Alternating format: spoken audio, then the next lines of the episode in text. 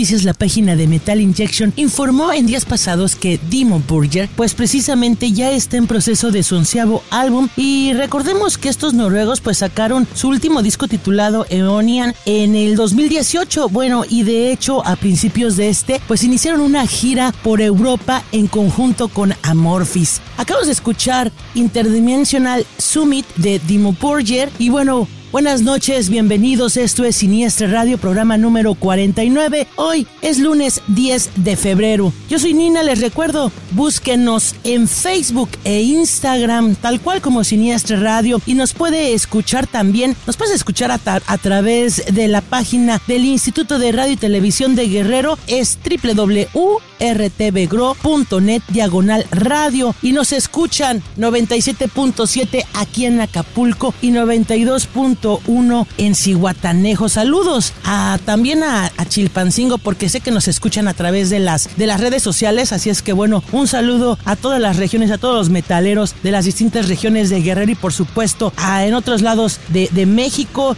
y también, ¿por qué no? Claro que nos escuchan en Sudamérica y hasta en Europa, yo digo. Y pues rapidísimo, en cuatro días se va a festejar esto del Día del Amor y la Amistad. Y la meta si andan eh, queriendo quedar bien con su amor en turno, pero además de este amor en turno es eh, fan de The Cure, pues aprovechen esta venta que sacó esta banda eh, a través de sus páginas oficiales en una serie de, de productos alusivos al 14 de febrero y lleva de nombre esta colección Friday I'm in Love, un clásico de The Cure y con eso nos vamos.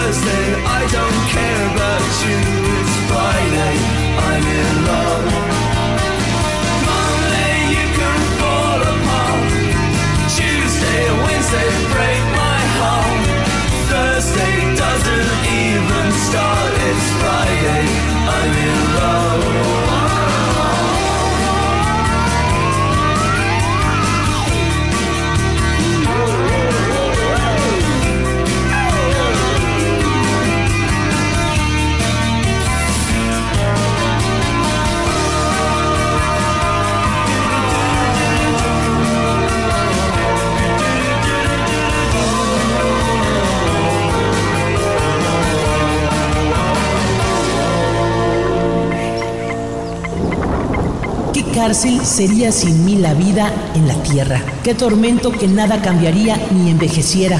Y durante siglos y siglos de desesperación sin salida la misma gente diera vuelta a la misma noria. José Emilio Pacheco.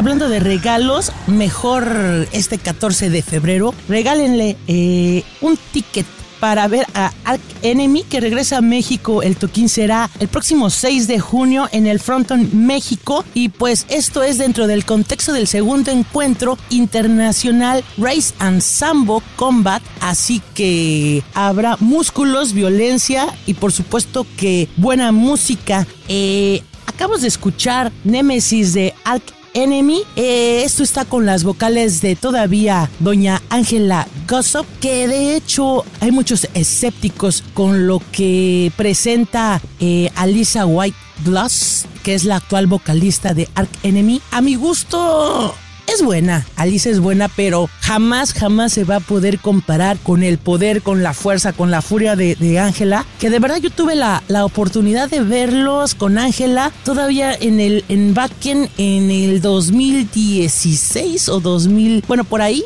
16 o antes creo. Y este, y la verdad no, es toda, toda, de verdad que es toda fuerza eh, toda locura, nada de glamour como el que nos suele mostrar a, a, Lisa, pero de verdad que Ángela, de verdad que esperemos que regrese a los escenarios. Sin embargo, pues Alisa de, verdad que no demerita nada el, el, trabajo y la buena música de Ark Enemy. Y precisamente eh, hoy nos tocaba tener el privilegio de contar con Alan García, pero se siente un poquito enfermo, así es que le mandamos mucha buena vibra de que se mejore y lo dejamos precisamente con una de sus bandas favoritas que esta es Impalet Nazarin y esto es Armageddon Death Squad.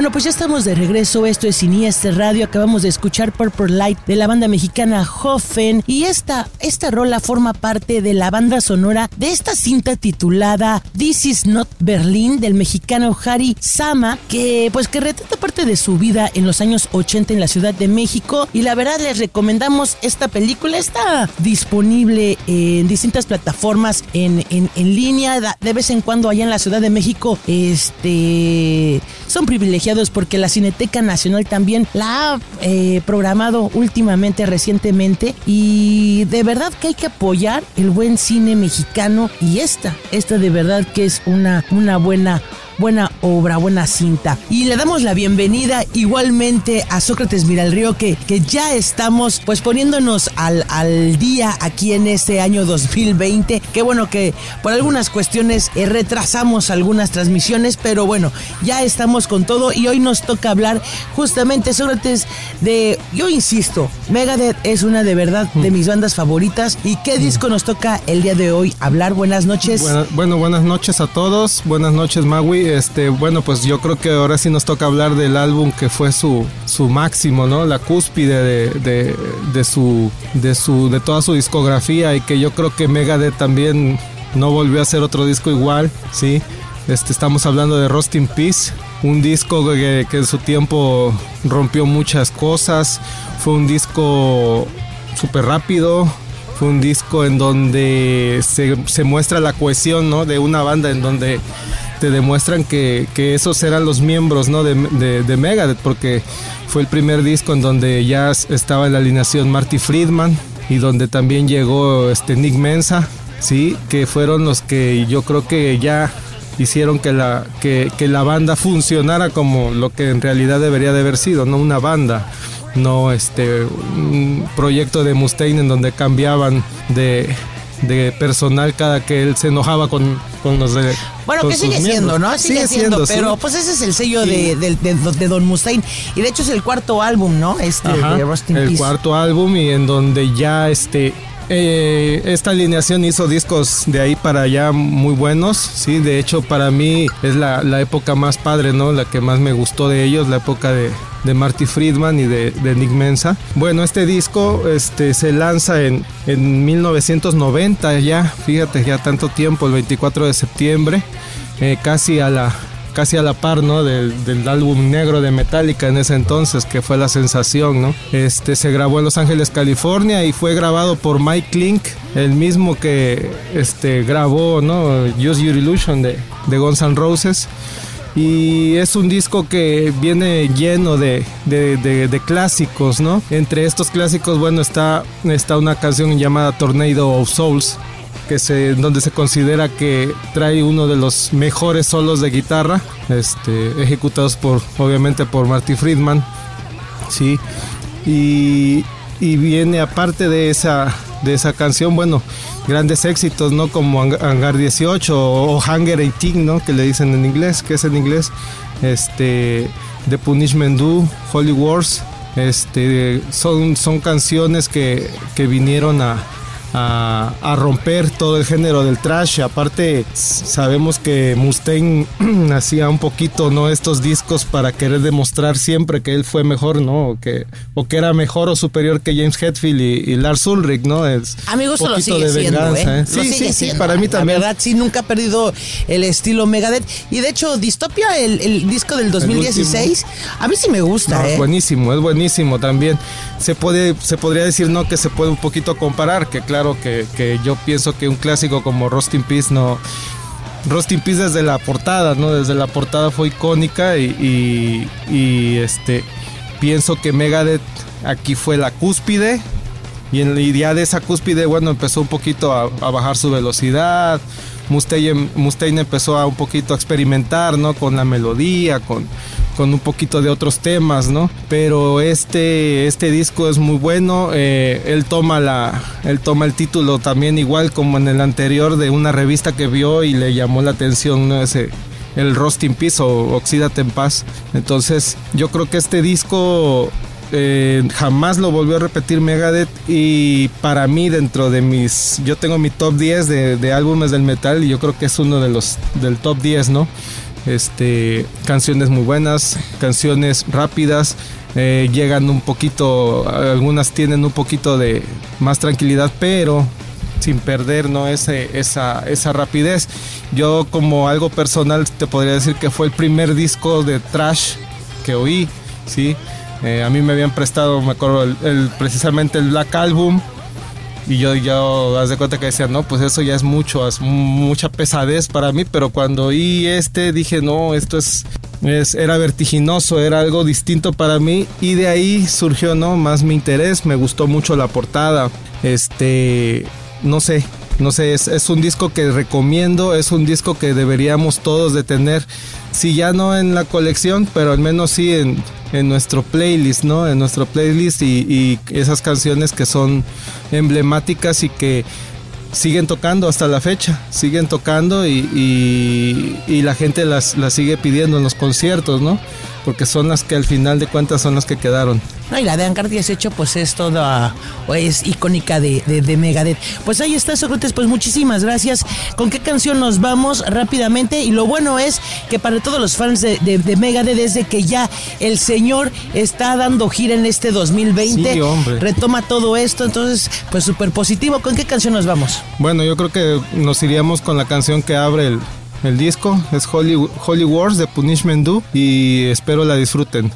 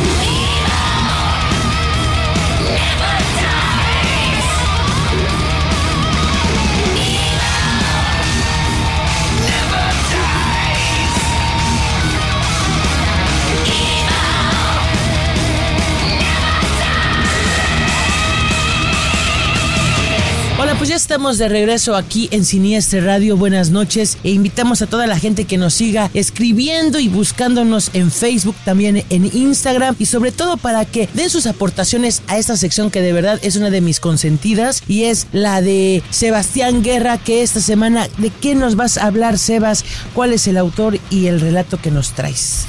Bueno, pues buenas noches. Este, a ti, Mau, y buenas noches a todos nuestros amigos que nos escuchan aquí en Cinesta Radio. Pues en esta ocasión vamos a hablar de un autor, eh, bueno, entre novelista y, y, poeta, porque también tiene textos de poesía, eh, como bastante relevante en la, pues, en la literatura contemporánea, sobre todo norteamericana, que es Paul Auster. Y vamos a hablar de, contrario a lo mejor a, a, que sus textos más famosos, que es la trilogía de Nueva York, en esta ocasión vamos a hablar de un texto que me parece como muy íntimo y además muy sobrecogedor, que se llama La invención de la soledad. En este texto, eh, más que un texto ficcional, Paul Auster nos, nos entrega una muy sentida crónica sobre los días previos y posteriores al, al fallecimiento de su padre, ¿no?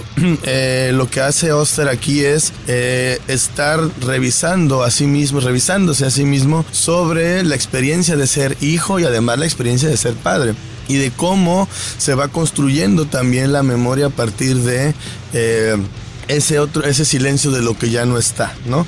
Tiene me parece que pasa pasajes muy, muy, muy interesantes porque además este, el texto está dividido en dos grandes partes que es el, la primera que se llama Retrato de un hombre invisible que tienen que ver con la experiencia de, eh, de Paul Auster cuando pues digamos todo este proceso de la muerte de su padre, ¿no? Cuando él regresa a casa de su padre a recoger las cosas, eh, cómo él, por ejemplo, nos explica cómo los objetos adquieren una hora completamente diferente, incluso hasta fantasmales, ¿no? Porque pareciera que el objeto está ahí cumpliendo su labor, pero la realidad es de que ya no está cumpliendo ninguna labor, pero al mismo tiempo eh, se digamos, se yergue como un elemento de la memoria, digamos, ¿no? Y precisamente la otra parte del libro se llama el libro de la memoria y justamente nos habla de todo lo que implica para él la experiencia del, de, y la relación del padre y del hijo, ¿no?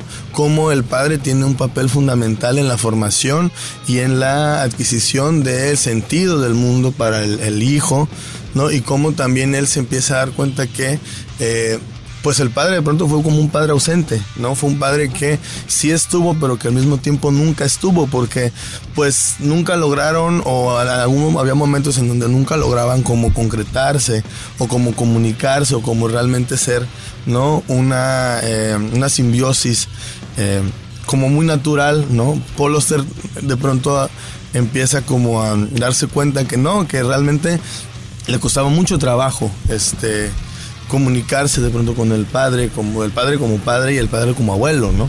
Entonces, porque al fin, hacia el final ya de la narración, hacia el final ya de esta crónica, pues Oster nos empieza a introducir la idea de que pues él también llega cuando nace su hijo, ¿no? Y que ahora él está en el otro, en el otro lado, ¿no?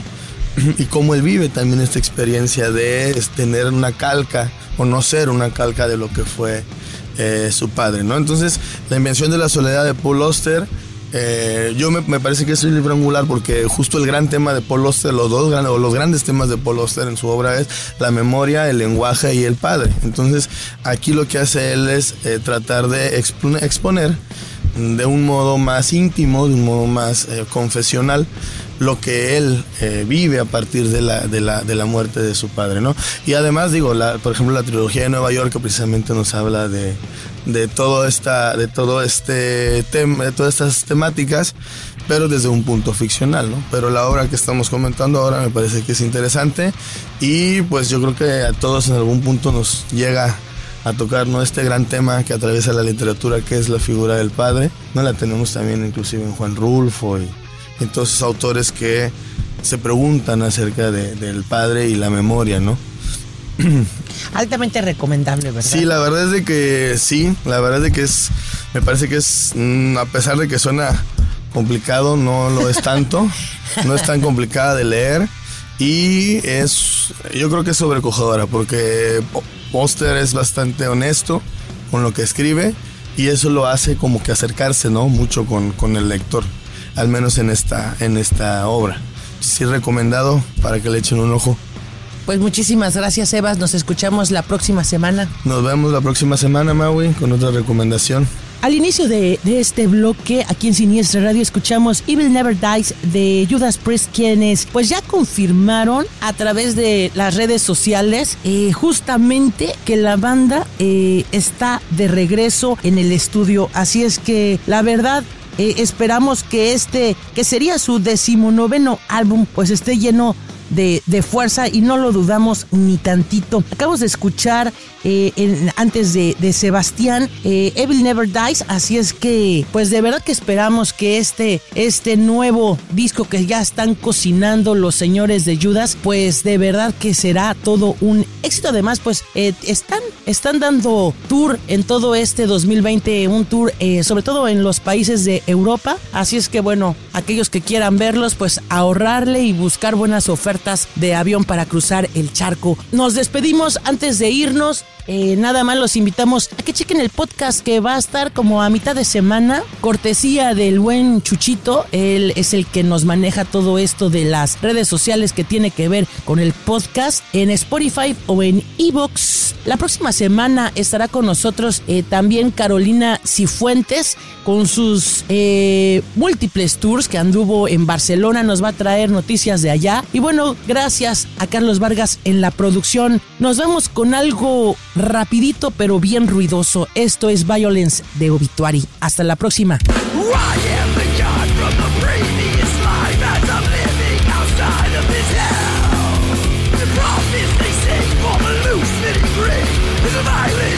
Just does me right. Violence, it speaks to me now. Violence it screams to the night. Violence, it me now. Violence it breathes to the night.